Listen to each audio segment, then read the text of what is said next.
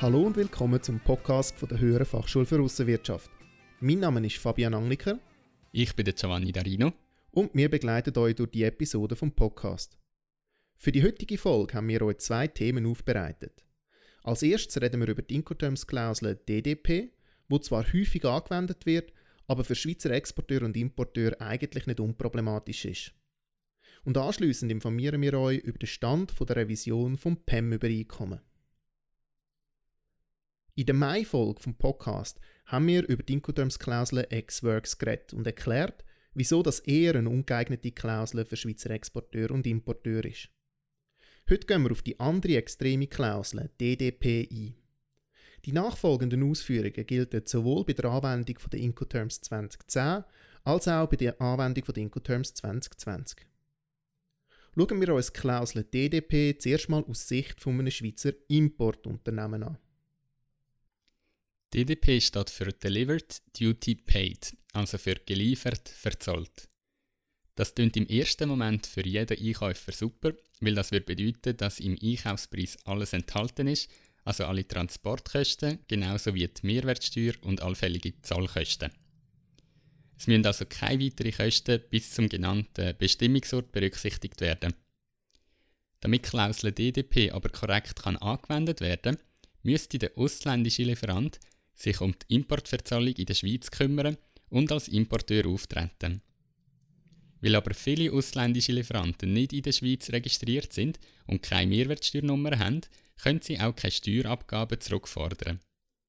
Darum wird in der Praxis vom Zolldienstleister, der den Import deklariert, in der Regel einfach die Incoterms-Klausel DAP angewendet. Sprich, die Ware wird im Namen vom Schweizer Einkäufer importiert und verzollt. Das hat zur Folge, dass der Schweizer Importeur Zoll- und Mehrwertsteuerabgaben zahlt. Die Abgaben sollte aber der Lieferant schon in den Produktpreis eingerechnet haben, wenn er etwas DDP anbietet.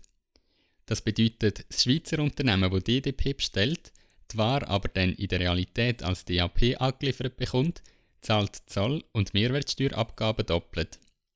Eines mit dem Einkaufspreis und das zweites Mal direkt an die eidgenössische Zollverwaltung. Aber auch wenn DDP vom ausländischen Lieferant korrekt umgesetzt wird, gibt es einen wichtigen Grund, warum DDP eher ungeeignet ist. Werden die eingekauften Waren nämlich in die Produktion eingesetzt und dann wieder exportiert, oder wenn es sich um Handelsware handelt, wo wieder exportiert wird, dann braucht man normalerweise die Veranlagungsverfügung Import als Nachweis dafür, ob das Material mit oder ohne Präferenz importiert worden ist. Um das also korrekt können zu überprüfen, müsste das Schweizer Unternehmen auf den ausländischen Lieferant zugehen, der als Importeur auftreten ist, und nach der Kopie von der Veranlagungsverfügung Import fragen, damit der Präferenz korrekt kann weitergeben kann. Das ist in der Praxis oft nicht so einfach, weil sich der Verkäufer beim Lieferant, also der Ansprechpartner vom Schweizer Einkäufer, mit dem Thema nicht auskennt und auch nicht weiß, wer intern in der Unternehmung kann weiterhelfen kann. Als Alternative zu der Klausel DDP würden wir aus den genannten Gründen für einen Schweizer Importeur darum schon von Anfang an die Anwendung der Klausel DAP empfehlen. In der DAP-Offerte vom Lieferant sollte der Einkaufspreis für den Käufer tiefer sein, da keine Mehrwertsteuer und Zollabgaben eingerechnet werden dürfen. Da bei DAP der Schweizer Käufer automatisch als Importeur auftritt, kommt er somit direkt im Besitz der Veranlagungsverfügung. So kann verhindert werden, dass es bei der Abwicklung vom Geschäft zu Unklarheiten kommt, was zu mühsamen Diskussionen führen kann. Wie sieht es mit der Anwendung der DDP-Klausel für Schweizer Exporteure aus? Problematiken bleiben die gleichen, einfach aus einer anderen Blickrichtung. Das heißt, wenn man als Schweizer Exporteur DDP liefert, dann müssen wir als Schweizer Unternehmen im Importland Zollformalitäten können abwickeln und für Zoll- und Mehrwertsteuerabgaben aufkommen. Das ist häufig nur dann möglich, wenn man im Importland auch registriert ist. Außerdem regelt die Incoterms-Klausel ja auch den Gefahren- und Kostenübergang. Bei dieser Klausel treten die Gefahr und die Kosten erst beim benannten Bestimmungsort vom Verkäufer auf den Käufer über. Das heißt, für den Verkäufer stellt die Incoterms-Klausel die Maximalverpflichtung dar. Auch allfällige Einfuhrbewilligungen im Importland müssten gemäss der Klausel vom Schweizer Exporteur beschafft werden, was oft gar nicht möglich ist. Ganz allgemein ist das Risiko bei allen D-Klauseln für den Verkäufer hoch, weil er auch für eventuelle Zölle und Abfertigungen in Transitländern und für unvorhergesehene Mehrkosten beim Transport aufgrund von Streik, Krieg usw. So müsste aufkommen. Von dem her sollten sich Schweizer Verkäufer ganz genau überlegen, ob sie bereit sind, das Risiko bis zum benannten Bestimmungsort zu tragen.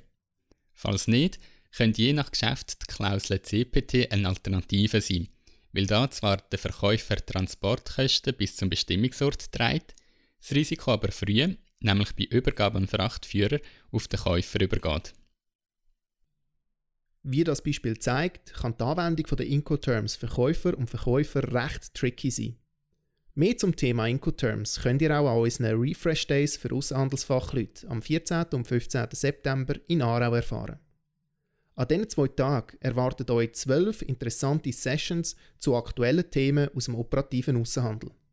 Neben dem fachlichen Input habt ihr dort auch die Möglichkeit, Fragen aus eurem Berufsalltag zu den einzelnen Themen einzubringen und direkt in der Gruppe mit unseren Experten zu besprechen. Alle Informationen zu den Refresh Days findet ihr auf unserer Webseite und in der Podcast-Beschreibung verlinkt.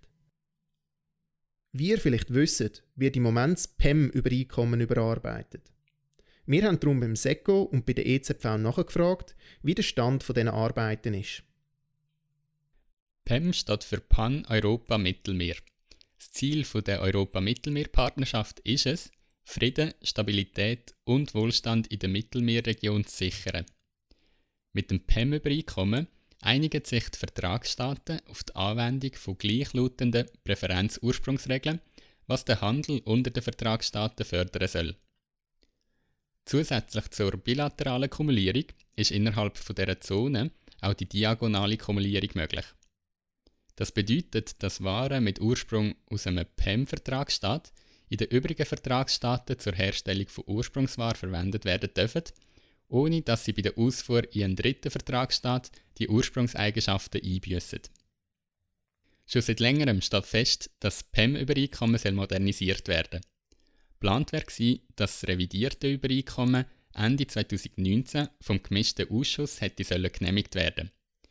Weil sich aber nicht alle Vertragsparteien auf einen Kompromisstext haben können einigen, ist das nicht zustande gekommen. Damit die Umsetzung der revidierten Regeln aber nicht auf eine unbestimmte Zeit verschoben wird, sind die Vertragsparteien, die das revidierte Übereinkommen möglichst rasch anwenden schon seit Anfang 2020 im Gespräch und suchen eine bilaterale Lösung. Das sind die EFTA- und EU-Länder sowie eine grosse Mehrheit der anderen Vertragsparteien. Wir haben diesbezüglich auch mit dem SECO geredet und sie haben uns bestätigt, dass die Verhandlungen nach Plan verlaufen und das Ziel ist, dass die revidierten Regeln vom bilateralen Ansatz ab Mitte 2021 können umgesetzt werden Gleichzeitig bleibt aber das PEM-Übereinkommen so wie es ist in Kraft. So können die Exporteure der Vertragsparteien die sich am bilateralen Ansatz angeschlossen haben, entscheiden, ob sie die revidierten Regeln anwenden oder nicht. Schlussendlich ist das Ziel, dass alle Länder die Vorteile vom revidierten Übereinkommen sehen und so in Zukunft alle Vertragsparteien das revidierte PEM-Übereinkommen anwenden. Weiß man dann schon, was sich bei den revidierten Regeln im Vergleich zum aktuellen PEM-Übereinkommen verändern wird? Ja, das wird in der Informationsnotiz von der EZV erwähnt, wo wir euch in der Podcast-Beschreibung verlinken. Einige Beispiele sind, dass für Industriegüter der Werttoleranzwert von Vormaterialien ohne Ursprungseigenschaft von 10 auf 15 Prozent erhöht wird. Auch soll die Warenverkehrsbescheinigung Euromet und die Rechnungserklärung Euromet aufgehoben werden, also soll man stattdessen die Warenverkehrsbescheinigung EUR 1 verwenden. Die Listenregeln für Industrieerzeugnisse werden generell vereinfacht und der zulässige Anteil an Vormaterialien ohne Ursprungseigenschaft von 40 auf 50 Prozent angehoben. Für Schweizer Exporteure werden die Änderungen bedeuten, dass es im Geschäft mit Kunden aus PEM-Vertragsstaaten zukünftig einfacher wird sein, präferentiellen Schweizer Ursprung zu erreichen. Von dem her kann man sagen, dass die Änderungen auf jeden Fall im Sinn der Schweizer Exportwirtschaft sind. Im Gespräch mit dem SECO haben wir erfahren, dass voraussichtlich im Verlauf der nächsten zwei Wochen eine neue Informationsnotiz verteilt wird, wo über den aktuellen Stand informiert. Auch soll dann eine englische Fassung vom bilateralen Ansatz publiziert werden. Wir bleiben auf jeden Fall an dem Thema dran und werden den Blogartikel in unserem Magazin veröffentlichen, sobald die neue Informationsnotiz verteilt wird. Unser Magazin findet ihr auf unserer Webseite www.aussenwirtschaft.biz.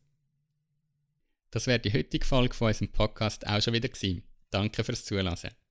Die nächste Folge von unserem Podcast findet ihr ab dem 2. September 2020 auf Soundcloud, Spotify, Apple Music und verlinkt natürlich auf unserer LinkedIn- und Facebook-Seite. Wenn ihr Themenvorschläge für den Podcast habt, dann schickt uns die doch per E-Mail auf podcast.aussenwirtschaft.biz. Wir würden uns freuen, die in unserer nächsten Podcast-Folge zu behandeln. Am Mikrofon verabschiedet sich der Giovanni Darino und der Fabian Angliker.